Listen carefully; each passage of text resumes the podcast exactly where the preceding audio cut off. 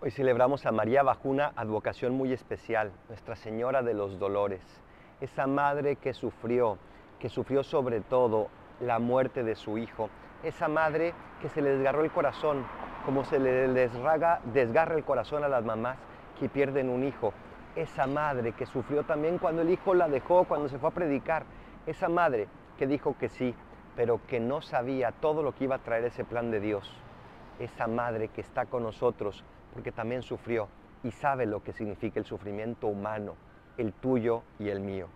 Gracias María por estar con nosotros y enseñarnos que Cristo es capaz de redimir el dolor y que tú nos puedes enseñar cómo seguirlo. Soy el Padre Adolfo. Recen por mí, yo rezo por ustedes. Bendiciones.